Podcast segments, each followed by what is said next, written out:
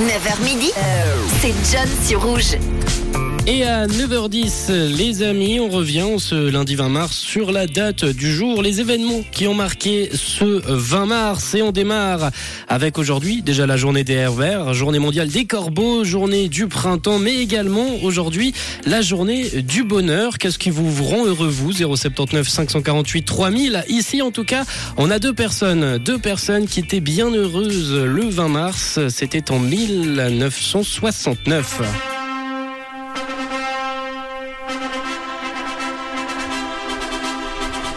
Et le 20 mars 1969, John Lennon et Yoko Ono se disent oui à Gibraltar. S'en suivra une lune de miel très médiatisée en pyjama dans une suite de la reine Elisabeth à Montréal où ils vont pendant leur lune de miel recevoir la presse, faire quelques photos et ils iront même, ils iront même jusqu'à enregistrer un son.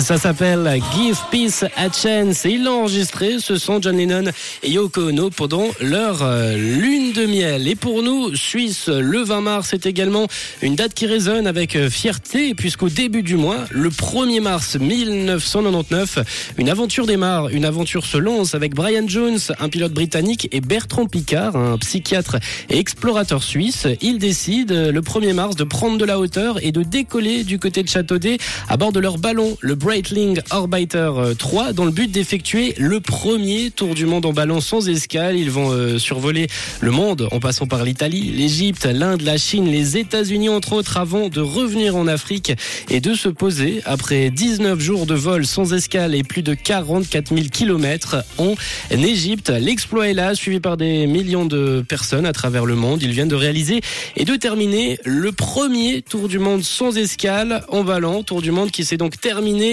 il y a 24 ans, jour pour jour aujourd'hui, le 20 mars 1999. Une couleur, une radio, rouge.